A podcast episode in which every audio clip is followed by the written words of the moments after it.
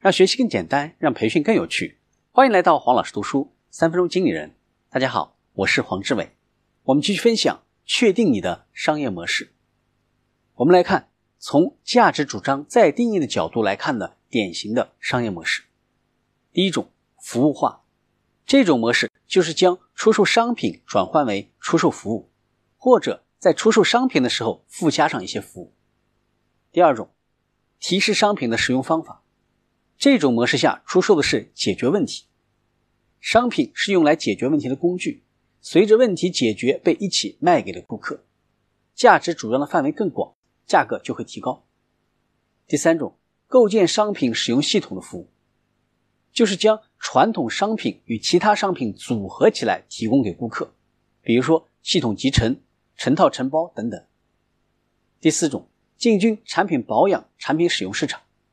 也就是我们说的商业服务模式，在这种模式下，产品的功能不会作为产品出售，而是作为服务被提供给顾客了。比起单独销售来说，这样的业务更加的稳定和长久。第五种，提供产品使用流程外包服务，接受顾客流程的委托，帮助顾客实现产品功能的发挥。第六种，长租化或者短租化，这种模式。将商品以长租或者短租的形式提供给顾客。第七种，发展与产品相关的金融服务，比如说贷款、保险、产品、商品转售贷款的结算等等。